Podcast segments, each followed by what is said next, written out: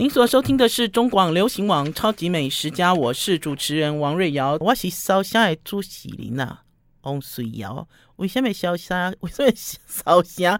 是因为听众朋友，我前一阵子啊，终于终于哦，坐上了赏金船出海去赏金豚。而且呢，听众朋友记不记得几个月前呢，邀请我在宜兰的好朋友，在宜兰呢，呃，开着。全台湾最大的赏鲸豚的渔船信佑，还有他的老婆，就是开着和盛六十六号民宿的绿莹，来到我们超级美食家聊天。大家还记得不记得那一次？那次呢，我就一直吵着说我要去赏鲸豚，我要去赏鲸豚，我要去宜兰玩，我要去宜兰玩。那所以呢，我们终于促成了这一次的赏鲸之行，然后呢，也把这样子的赏鲸之行呢传递给听众朋友。听众朋友，如果在暑假的时候我想要去赏金豚，因为金豚哦可以一直赏赏到十一月左右。这一次呢，这一集呢就给听众朋友很多很多建议，而且听众朋友呢，如果有更多资讯想要得到的话，就请你们直接上王瑞瑶的超级美食家的脸书粉丝专业，或者是超级美食家的王瑞瑶，王瑞瑶的超级美食家 YouTube 频道。这个频道的名字很长很长啦，因为呢，王瑞瑶呢在 YouTube 上面有好多频道，只有这个频道才会看得到王瑞瑶自己创作的东西，包括这次赏金豚的所有影片，吃喝玩乐。好啦，听众朋友，我们今天呢一样给大家录影，录的呢拍的不是王瑞瑶的脸，拍的是王瑞瑶的手机，同样用这个手机上面的照片来传递这一次的宜兰一日一日之一日之旅。好，大家看哦，这次跟我们一起玩耍的呢有宝师傅，还有绿莹，另外呢就是呃洞见体的总监，我们的好朋友钟君才。呃，其实呢，这次呢，在这个赏金豚的时候，我是有一点担心了。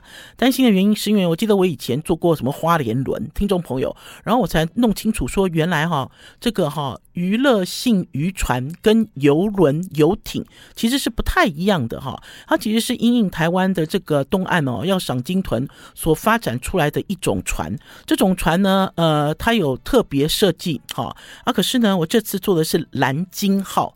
呃，就是信佑开的这一艘船，信佑告诉我说，哈，在生意好的时候，他呢一天要出海四次。好，最短的一次是两小时，最长的要到五小时。那为什么会那么长？那么长的时间是因为呃，有的人要登龟山岛。我这次没有登龟山岛哈，因为这次是两个小时左右，是绕行龟山岛。好，给大家看一下一些照片。我们在这个蓝鲸号，然后呢，我我受邀，我受邀，因为是信友的关系哈，所以我受邀到驾驶舱去去呃录影。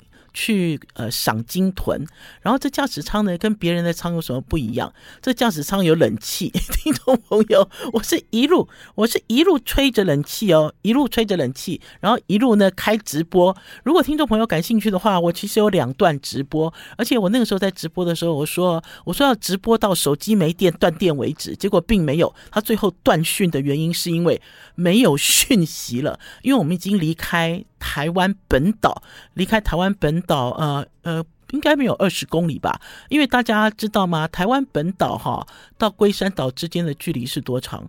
是十公里，好，十公里。然后呢，我们以大概呃时速。二十公里左右，哈，这样子的一个速度在海上航行。然后呢，呃，那天呢出海的时候呢，风浪是四级以下，所以非常非常舒服。呃，虽然呢我坐在这个驾驶舱里面，我还是满头大汗，因为听众朋友，这个驾驶舱也是改的啦。这驾驶舱啊，本来驾驶舱是在下面更下一层，然后上面这层是瞭望台。瞭望台以前是做什么呢？以前呢就是要找一个人坐在瞭望台里面，然后就告诉下面的船长。说哎，左边哪里有海豚，右边哪里有鲸鱼，类似这样子啊。那当然没有我这么驴啦，因为他们的讲法都是很专业的讲法。那可是之后他们发现呢，高人一等呢，开船更方便，而且高人一等呢，船长自己就可以看到鲸豚。信祐真的好厉害哦！当所有的人都没看到鲸豚的时候，他就说：“瑞瑶姐，你没有看到前面有鲸豚了吗？”嘿嘿，那一点一点一点一点，我哪里还看得到一点一点啊？我满个我满我所有的眼睛都是飞蚊症，我平常就一点一点。嘿嘿，一点一点，自己还会飞来飞去。那所以呢，在大海里的时候，就会发现说，哇，真的好放松哦。呃，应该是讲说，在海的这个视野里面，不止一百八十度。三百六十度，好舒服，非常舒服。所以听众朋友呢，现在呢，如果你有追上我上传的这个影片，还有你们要忍耐我今天怪怪的声音啊，有一点要烧虾，有一点要憋车，然后有一点漂浮，是因为呢，呃，真的玩的太疯了。好，大家可以看到龟山岛，然后呢，呃，有有这张照片哈，是信佑告诉我，他说现在哈。开这个呃所谓的赏金豚的这个渔船很进步了，它都有自动导航，而且呢，他们也会派一艘船，这艘船呢是乌石渔港，总共有十三艘十三艘的这个赏鲸豚船，他们共同委派，就有一艘特别的这个渔船。自己啊会去探鲸豚在哪里，然后就会发出讯号，然后这个讯号呢也会告诉附近的渔船，然后他们附近的渔船也是他们的好朋友。因为听众朋友或许会很好奇说，我怎么知道哪里有鲸豚啊？对呀，茫茫大海，难道是大海捞针吗？没有，他们有布下天罗地网。就比如说，如果有渔船看到了有鲸豚在附附近，他们就会发发送讯号回来。那所以呢，这些船长就知道要怎么样跑过去。而且呢，因为呢，我们去的是乌石渔港，在沿岸还有看到拖网渔船，还有看到一些作业渔船。其实呢，啊，我现在放了这个呃海豚在跳跃的这个影片。海豚哦，其实是群居的动物啦。因为呢，他们呢为什么会跳跃？因为他们要捕食啊。然后呢，就是因为他们要捕食，所以呢，海豚聚集的地方呢，也就是渔民作业的地方，哈，都是环环相扣。呃，可是在这里啊，我要跟大家讲，因为我这次去玩哈，去坐这个鲸豚船的时候，我觉得好舒服哦，因为我从来没有用这样子的一个角度跟这样子的视野去看龟山岛。我有剪接一支影片哦，影片已经上传了。这支影片是很轻松，哈，告诉大家，其实上了这个赏金豚的这个游乐船之后，其实就是用一种很轻松的方式来旅行。好，我们要先休息一下，进一段广告，再回到我们节目现场哦。I like 我是汪瑞瑶，您所收听的是中广流行网《超级美食家》。听众朋友要稍微忍耐一下啊，因为昨天在海上，然后呢，呃，去到了龟山岛，去到了宜兰玩，玩了一整天回来，甚嗨轰，然后呢，呃，有一点有一点要发了的感觉，听众朋友有吗？好，跟大家介绍这个蓝鲸号，蓝鲸号是很大艘、最大艘的一个赏鲸豚的一个娱乐渔船哈。然后我觉得这一趟行程最有趣的是，因为我坐到了这个驾驶室里面，然后我就可以跟这个船长互动，信佑互动。我发现呢，信佑在驾驶舱里面好专心、好认真哦，而且呢都是这个眼观八方，然后呢耳朵都打开来，因为有各式各样的资讯会进来，因为他身为船长，要要负责去抓啦。要去负责用眼睛去抓鲸豚，让大家知道在哪里。然后本来一开始呢，呃，他们派出去的这艘替他们搜捕鲸豚讯息的这艘船发送了讯号，这个讯号呢，就是要大概要开船。一个小时才可以看到鲸豚，可是信佑就很挣扎。信佑挣扎的原因是因为哦，因为我们那天坐的是十点多的船，他说这个时候鲸豚已经往外海游了，他很担心哦，一个小时开出去之后看不到鲸豚，所以他当下立刻就决定决定什么？因为也有很多渔船回报说哪里哪里有有海豚，哪里哪里有海豚，所以他立刻就放弃好本来要设定的目标，然后就用一种呃。应该是说用一种呃半赌运气的方式去搜寻哈沿海的海豚。天哪，有多少啊？听众朋友，我这样看哦，海豚都这样子一群一群一群，他们用这个宜兰的这个台语说几吨几吨几吨哈，这个海豚是一吨一吨一吨。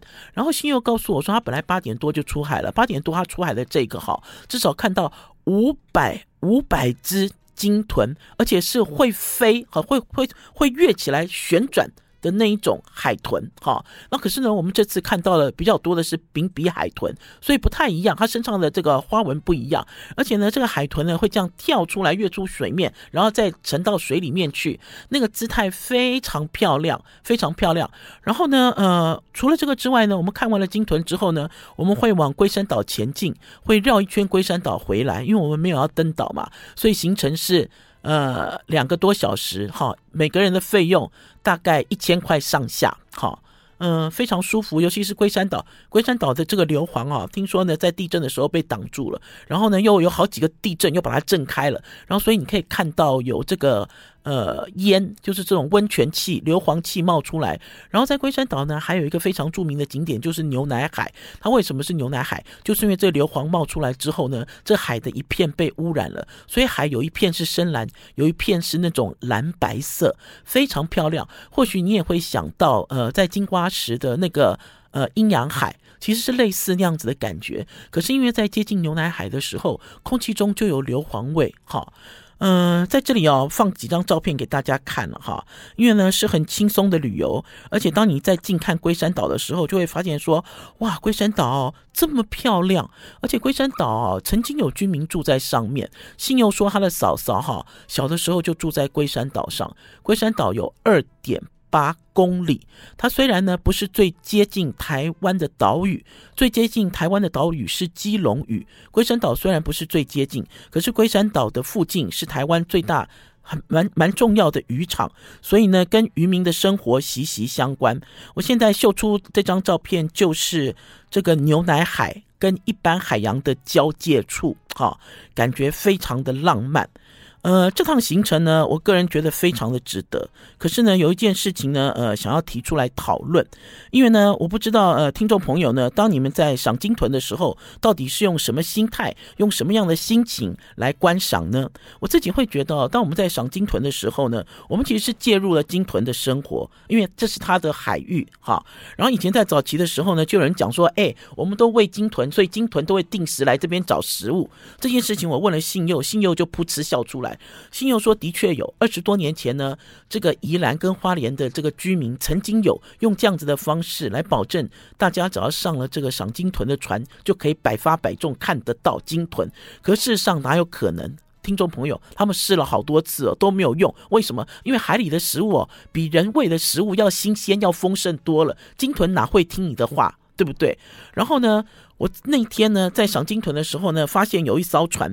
这艘船我其实哦有生气了，好，我其实有录影录了一段。我本来想要投诉，可是呢，我想一想，我觉得我们应该还是要建立这种共同的这种有关于这个所谓的非常环保。然后呢，呃，和平共存的一种旅游方式，就是当我们在这个海里面哦，看到了鲸豚的时候，哈，我们的船哈是慢慢慢慢接近靠近。我甚至于听到新佑把那个马达关掉的声音。本来开船很吵嘛，它关掉之后就变很很安静。可是哦，居然有渔船，因为我们赏鲸豚的历史有二十几年了嘛，居然有渔船哦，用一种猎捕之姿，哈，这样嗯，吹油门一路去追。哈，用那种好像那个以前的那个北欧人哈，好像去捕鱼一样的这种态度。然后我很生气的原因是因为哈，因为他紧追着哈，就紧紧的追着这几群鲸豚，那所以呢，海豚都被吓得哈，就是都潜到海里。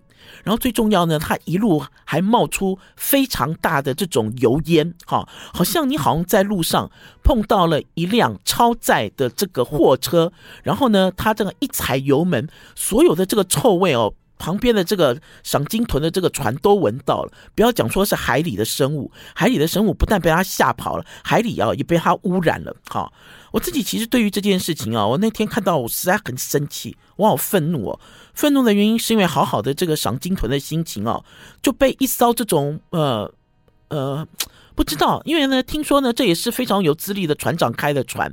我不知道哎，我觉得或许呃，这个船长以前是捕鱼的，可是现在赏金豚不是在捕鱼，赏金豚其实是用眼睛在看，好吗？用眼睛在看风景。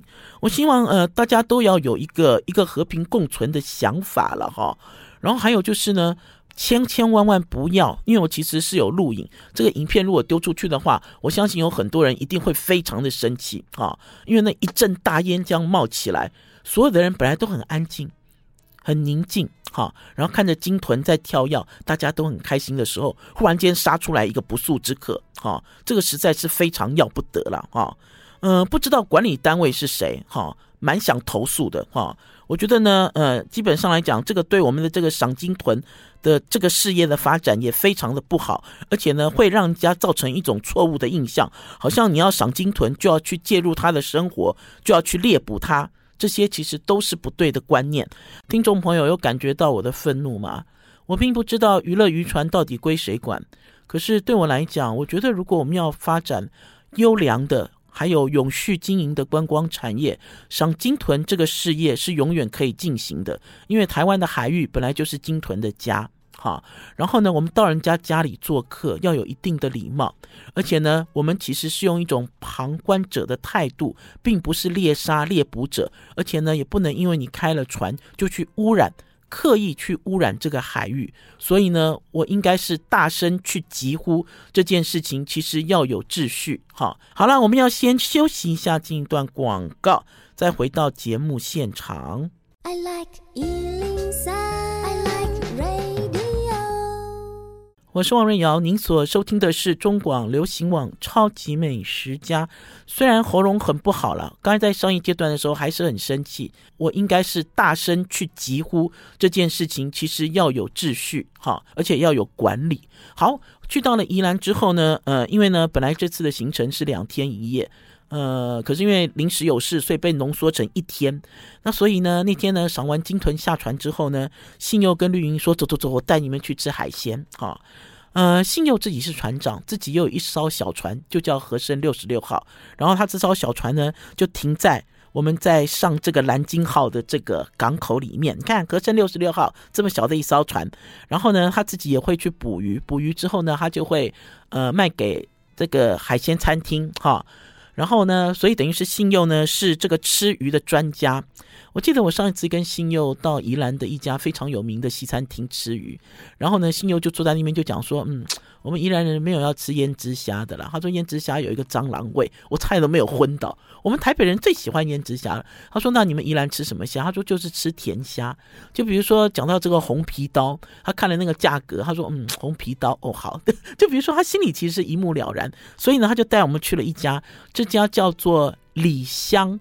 海鲜老店，这家店哈，要跟听众朋友讲，它其实在大马路上，而且这条路上有很多大货车，哈，大货车、大货卡来来往往，而且这家店的对面就是另外一家所谓的这个宜兰乌石渔港非常有名的海鲜店。大溪哈，大溪非常有名的海鲜店叫做庙口海鲜哈，它其实在它的对面，然后在旁边有一个宫叫大安宫，如果我记得的话，而且这里呢有一个很著名的景点，就是它有一个篮球场，这个篮球场呢号称为全台湾最美的篮球场，因为你可以一边打篮球一边看龟山岛。听众朋友有照片有影片，真的好特别哦！而且我们那天刚到的时候，好多情侣一对一对，大家都来这里拍照，还有人抱着吉他。抱着吉他来拍照，你看有多浪漫。好，跟大家介绍这家李香海鲜老店。这家老店哈，就跟所有的这个渔港的海鲜餐厅一样哈，它呢海鲜呢有铺冰的放在外面，然后呢有水族箱游泳的在里面，然后呢呃呃信佑负责点菜。信佑说哈，他其实前几天就跟老板讲说要留一只黑猴，结果没有黑猴，只有红猴哈。因为信佑他告诉我说呢，他觉得黑猴比红猴好吃哈，他一直想要告诉我们，然后想要让我们知道就。就是这个捕鱼的人的这个观点，可是呢，红猴在市场里面总是比黑猴贵。那可是呢，他没有留到哈，没有留到黑猴，而且现场还点了一个叫做包公鸡。很多人或许知道黄鲫鱼嘛，对不对？你没有听过黄鲫鱼？呃，可是还有一种，就是它的兄弟叫包公鸡。这个包公鸡呢，上面呢有黄色的颜色，也有蓝色的颜色。然后我现在呢，就一一给大家看这个菜。哈，在看这个菜之前呢，要跟大家讲哈，那天呢吃完了这顿之后，哈。听众朋友，等一下，你们先看菜，然后猜猜看多少钱？猜猜看多少钱？尤其是最近哦，听众朋友有没有发现，我跑了好多海鲜餐厅哦，东北角哈，还是宜兰哈，我最近吃了几家海鲜餐厅，我都觉得好棒，好有心得哦。可是，在讨论到价钱的时候呢，就会觉得说，好像有很多东西回不去了。可是，真的回不去了吗？听众朋友，我们来看看李香海鲜老店给我们出什么菜。好，去到了这个海鲜店哈，一定要吃的就是。炒饭，听众朋友听了一听笑，对不对？啊，瑞瑶姐，你好好笑，你又来了，你又来了。对呀，没错，我又来了。我上次去苏澳水都也是吃到都饱到眼球喽。哈，我们要结束之前，我还要了一盘炒饭。哈，一定要的嘛，哈，炒饭这个是一定要，你吃再饱一定要，因为呢，炒饭实在太好吃了。他们家的炒饭哈，李香这家叫李香的这个炒饭哦，他们是好柔软的炒饭，我没有吃过这样子的，因为通常像这种热炒店的炒饭都是很香嘛，粒粒分明嘛，没有，他们家的这个饭好香好柔软，而且是酱油香，非常湿润。我那个时候一吃，我就觉得嗯。他们家跟别人不一样，哈！炒饭完了之后就上了一盘高丽菜。听众朋友，他们上菜的方式也很好玩哦，而且很快。这个高丽菜，我一开始我说嗯，就是高丽菜嘛，然后那个呃，信佑就撞了我一下，他说了解里面有樱花虾，哎。哦哦，对对对，樱花虾，樱花虾本来就是龟山岛他们的渔获之一，而且前一阵子才刚刚捕完，那所以呢，它的这个樱花虾炒高丽菜好鲜甜哦，好好吃哦。然后他们又上来了一盘这种凉拌的海菜，哈，凉拌的海菜吃起来也是很爽口。可是吃到这里，其实炒饭就已经吃得很开心了，对不对？哈，然后接下来呢，这一大盘呢是安康鱼。哈，用一种蒜很多很多青蒜去烧的安康鱼，哈，安康鱼很好吃，而且呢，安康鱼很嫩。在日本呢，人家称安康鱼为七宝鱼，安康鱼身上有七个，哈，七个部位，七个宝贝。可是因为在台湾的安康鱼没有那么大，我跟新友讲哦，日本的安康鱼哦，像一张桌子这么大，然后新友很吃惊，因为在台湾捕的安康鱼呢，都像。你的这个手手一只手掌一只手这么大而已，他们家的安康鱼呢，用这种蒜烧的方式，肉很细很嫩，哈，你就可以吃到安康鱼的这个呃，就是当季鲜美的味道。然后刚刚有讲，我们有点一只包公鱼，包公鱼、包公鸡、包公鸡、包公鸡做两只，一个就是生鱼片，另外一个就是煮鱼汤。这个切下来的这个包公鸡的生鱼片，听众朋友如果现在有追上我们超级美食家的影片，就可以看到它的颜色非常的粉红。这种粉红哦，你就会说，嗯，好奇怪哦，这个它的肉色怎么会是这样子呢？然后呢，吃起来呢，呃，有一点弹性哈、然后很甜，味道很好。你我其实从来没有吃过包公鸡做生鱼片。在场的人哦都非常的吃惊，包括钟君彩在内。钟君彩说他不敢吃生鱼片，可是那天他吃包公鸡的生鱼片，吃了两三片这么多。好，紧接着下来呢，做了一个这个叫做三杯前鳗。呃，我先跟大家讲哈，这一盘三杯前鳗，哈，在买单的时候，哈，老板收了这一盘的钱，哈，不到四百元，哈，那个时候信佑吓一跳，信佑说为什么会这么便宜？听众朋友，前慢很贵诶，而且呢，前慢呢，如果是像大腿一样粗的前慢，我的大腿可能比较粗啦。我们家丽文的大腿，正常女生的这种大腿，这个前鳗啊，就像手臂，比如说像我的手臂一样粗的前慢，又贵又好吃，而且它的皮很黏哈，你吃在嘴巴里哦，会被这种胶质哦把舌头封住，不是封嘴，是封舌哈。然后呢，他就做了三杯，然后这个三杯是四百块钱不到。听众朋友，你们现在有默默在猜我吃这一顿李香海鲜老店多少钱吗？我们先休息一下再回来，因为菜还没有完哦。I like 103, I like radio。您所收听的是中广流行网超级美食家，今天带大家去宜兰玩。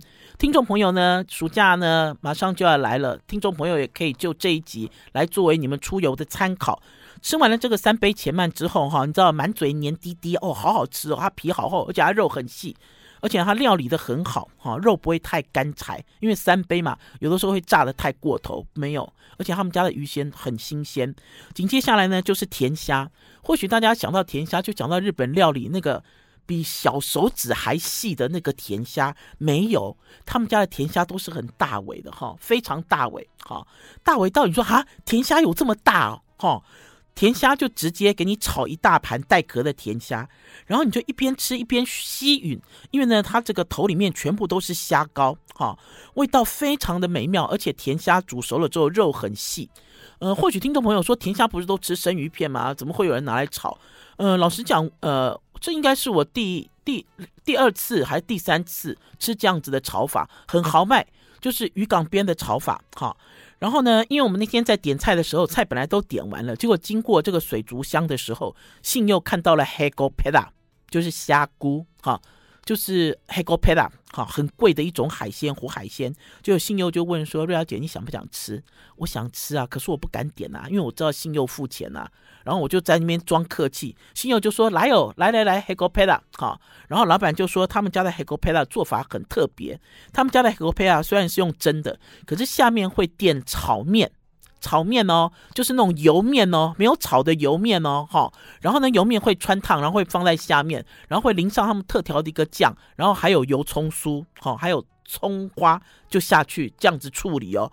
天哪，这个面哈拌到这个黑狗佩拉的这个汁哦，哇，超好吃哎。刚刚第一盘吃的那个炒饭哦，等于不存在，而且这个黑狗佩拉好新鲜哦。听众朋友，这个黑狗佩拉要怎么讲呢？呃，它其实不是海战车，它是另外一种。可是呢，它等于是在游泳的时候会往后弹、倒弹的一种虾子，好，大虾，哈，呃，味道很细，哈。我觉得我们这次在点的全部都是就是宜兰大溪渔港，哈，大溪渔港在地的海鲜，所以味道很都很鲜美，因为它很新鲜，哈。呃，然后这个黑狗佩拉也是大家都吃的这样叽叽猪猪。可是最后最后呢，我们本来要离开了，可是信佑说不可以走。信佑说，因为他点了呃哦，还有就是我们刚才讲的这个红喉啦，红喉干煎，好、哦、干煎红喉，而且这尾红喉呢，呃，将近一公斤，哦，将近一公斤这么大尾，所以肉很厚，哈、哦，又很好吃哦。然后我们在等最后一道菜的时候，因为我们预定了一道菜叫做脚虾，哈、哦。一直都没有上来，那所以呢，绿莹说，那我们就点一盘花枝丸，炸花枝丸来吃吃好了，哈、哦，很好笑，对不对？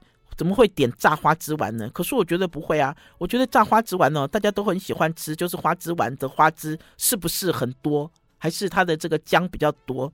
我们最后等那道菜是脚虾，老板去了好久，最后才知道，原来呢，老板去了大溪渔港拿脚虾。脚虾好大，而且这个脚虾哦，这个有有特殊的剥法，因为呢，脚虾的壳很硬，哈、旁边呢还有类似像城堡一样，像盔甲一样，好、像盔甲一样的壳。这个脚虾哦，你吃完之后，整个嘴哦就缩起来了。说起来的原因是因为它实在是太鲜美了，而且它的味道实在是太野了，哈、就是这个虾膏虾头的这个味道，而且它的肉也极嫩，可它的肉的嫩跟甜虾的嫩是不一样，甜虾是这种入口即化，脚虾不是，脚虾是就有诶，好细致哦，哈、然后呢，这个店家呢，呃，服务呢上菜很快速，而且呢服务非常好，为什么会这样讲呢？就是当脚虾上来之后。有超过两位服务生，他都凑进来问你会不会剥脚虾，他要示范给我们看。其实，在上菜的时候，有一个服务生就已经剥了两只，好，然后当我们在吃吃一半的时候，又有一个服务生或者是老板娘也凑上来说：“啊，你们会不会剥？我教你们剥。”好，就是用一种呃很亲切，哈，非常亲切的方式，哈，然后来教你怎么样吃，哈，就是。宜兰的海鲜，好了，听众朋友可以猜得出来我们这顿饭多少钱吗？我们那天五个人吃，我们家气质立文，你猜多少钱？猜得出来吗？有黑狗佩拉，有有红猴哦，不是黑猴哦，有红猴哦，黑狗佩拉哦，还有脚虾一大盘哦，甜虾一大盘哦，我让你猜多少钱？八千元，错，那天付账的时候六千元有找。我自己很吃惊，吃惊的原因是因为信佑说在这里吃海鲜，回到了以前的感觉。听众朋友，以前是什么感觉？以前我们觉得我们去海边吃海鲜就是比较便宜，就是比较新鲜。我讲对不对？以前我们总觉得是这样子的印象。到渔港边吃的海鲜比较便宜，比较新鲜。可是现在有吗？有这样子的感觉吗？老实讲哈，呃，绝大部分都没有。可是呢，来到了这个里香海产。老店海鲜老店，我也有这样子的感觉。我忽然间觉得信佑，我的菜点少了。虽然我们要没有吃完，因为菜实在太多了，我们尽量少，尽量少，每一盘都几乎吃完了。哈，努力努力把它吃完。哈，可是这个价钱对我们来讲实在太开心了，好开心的一个价钱。还有我要跟听众朋友讲啊，这家海鲜店哈，从开呃早上开店。下午就没有关了哈，就一路营业，营业到晚上八点左右。哈，那所以呢，如果大家怕用餐时间人很多，你们就避开用餐的尖峰时段。哈再去，而且它附近有停车场哈，然后就算人多的时候，你们也可以哈，就像我刚才讲的，跑去那个那个篮球架那边啊打篮球，就算你不会打篮球啊，你也可以在那边坐啊，好像那个有没有灌篮高手？的那个叮咚叮咚，有没有？灌篮高手不是也有一个很知名的一个场景，就是一个一个像火车的一个那个火车的那个那叫什么？那不是交流道了，对不起了，平交道那个地方，哈，就是一个这样漂亮的这个景点。好，紧接着呢，跟大家介绍的这家，这家是我们的晚餐，叫钱香坊。这个钱香坊呢是贵州菜，或许大家会说，哎，你怎么跑去宜兰吃贵州菜？对啊，一开始绿营带我去的时候，我也觉得绿营怎么这么奇怪呢？怎么带我去宜兰吃贵州菜？不是带我去吃什么瓮仔鸡啊，还是什么之类的？可是要跟大家讲哈，因为我去贵州采访两次，台北哈也有哈贵州菜馆。呃，可是我自己呃，高雄好像也有，可是我自己吃来吃去，总是觉得不到位。可是这家我很惊艳哈，绿云跟我讲说啊，他说以前呢、啊、这家餐厅哦、啊、是以卖烧烤为主，因为老板卖烧烤，老板娘哈，老板娘呢是贵州人，那老板呢叫做施温泉，所以呢老板娘就叫做温泉嫂。我们要先休息一下，进一段广告，再回到节目现场跟大家聊钱香坊。I like 我是王瑞瑶，您所收听的是中广流行网《超级美食家》，来给大家介绍宜兰的美食。最后一家落在钱香坊，贵州特色料理。要先跟大家讲啊，这家店很小，这家店不大哈，就是一个小店哈。呃，刚刚跟大家介绍的那一家里香，里香呢，呃，还有几张桌子。这个钱香坊哦，大概只有三张，最多大概四张小桌而已哈。可是不用紧张，因为老板把隔壁的店面租出来了，租下来了。在最近最近，他就要把烧烤跟贵州菜拆开来哈。我们那天一去的时候呢，因为绿营跟这家店的老板很熟了哈，所以呢，我们就先点了酸汤鱼。这个酸汤鱼呢，呃，我喝了一口哈。我就觉得哇，好像在贵州哦，因为呢，你当你这样一路在喝这个酸汤的时候，哈，就一路在冒汗。我们那天吃这顿饭的时候，哈，都在流汗，因为贵州菜呢，本来它的特色就是以这种酸味著称，哈，贵州菜，哈，为什么以酸味著称？因为呢，贵州呢跟四川一样，哈，就是酸辣香著称，它跟四川一样，也是属于那种呃比较比较偏远的瘴疠之地，所以呢，他们需要发。哦，要发！我记得那时候去贵州采访的时候，他们就有一句话嘛，叫你要喝酸汤鱼，而且他们这个酸汤有红汤，还有白汤。我们这次很特别吃到的是红汤，它虽然很红哈，大部分是番茄发酵，哈，番茄发酵，然后带辣的汤。他会讲说什么三日不吃酸，走路打串串。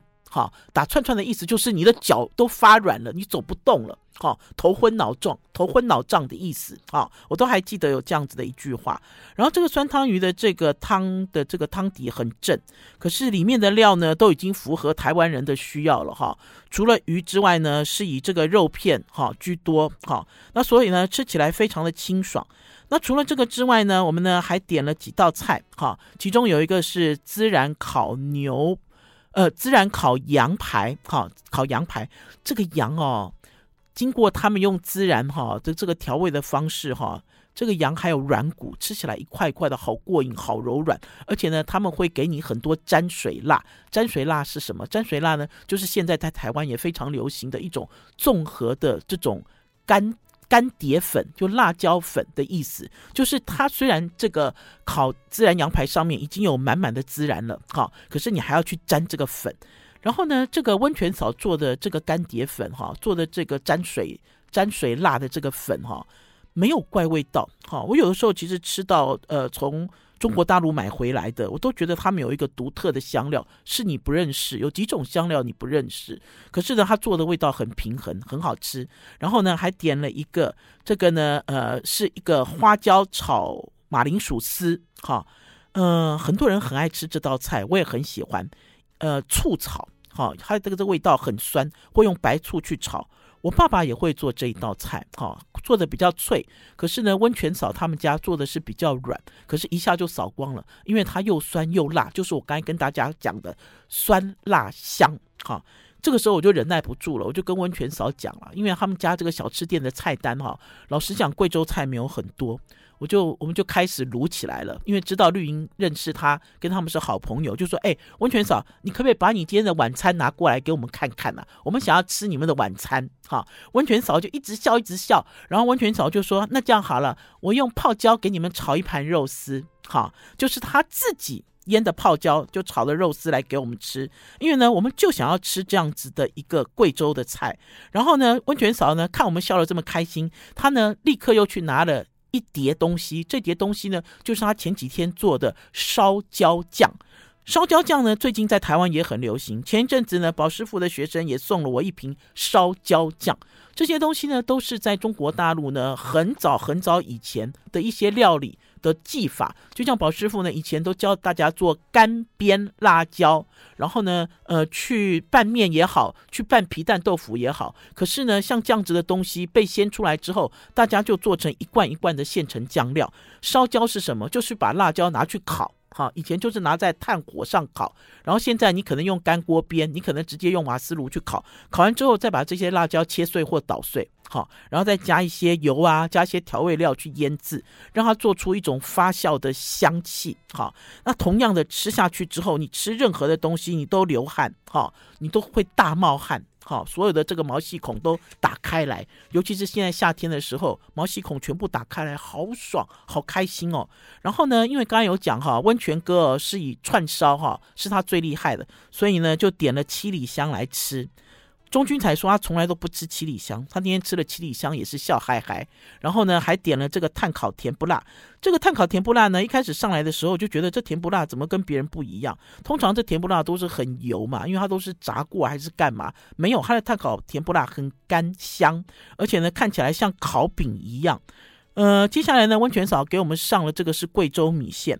可是贵州米线上来的时候，所有人都笑了，就说：“哎，这是酸辣粉吗？就是比如说你看到了，就是好像类似我们吃的螺蛳粉。”啊，类似这样子的感觉，其实不是螺蛳粉呢，应该是讲说在中国大陆哦，呃，尤其是有一些固定的省，比如说像西南方哈的这些省，他们都有习惯吃米线，哈，有吃米线的习惯。然后这碗米线里面呢，有你所熟悉的什么大肠、肉片，然后呢还有油炸花生米，哈之类的东西。然后所以你吃起来也是一样很开胃。那天呢，我们在吃米线的时候，这个米线呢，它也放了一点点我刚才讲的烧焦酱。吃起来之过瘾的，你都没有想到，在这么一家这个小店里面，可以吃到这么正宗的贵州菜，哈，正宗的贵州菜。而且呢，因为大家呢聊得太开心了，温泉嫂直接把他自己做的另外一种辣椒拿给你，叫你自己加，哈。他们的辣都不是很辣，可是他们的辣都很香，哈。加在这个馄饨汤里面哦，香得不得了。最后最后吃的是这种烤肥肠，哈，很适合夏天的料理。呃，最后最后跟大家推荐和盛六十六号民宿，这是我自己非常喜欢的一家在宜兰的民宿。哈，呃，我喜欢绿营跟信佑他们这两这对夫妻，因为呢，他们的经营理念呢，呃，跟我的心里的想法是很合的。为什么很合呢？因为呢，他们呢都会不管你是几组客人，他们的民宿一楼到二楼只给一组客人，即使你们是两个人。八个人、十个人，他绝对不会让不认识的人住在上下楼。从他们开业到现在，一直都是如此。而且呢，也有固定客人，每一年都回去住个六天、七天、八天，就等于是在他们家 long stay 了。好了，超级美食家今天的节目到此告一段落。呃，听众朋友要出去玩耍哦，而且要注意防晒哦。下个礼拜一中午十一点空中再见哦，拜拜，拜拜。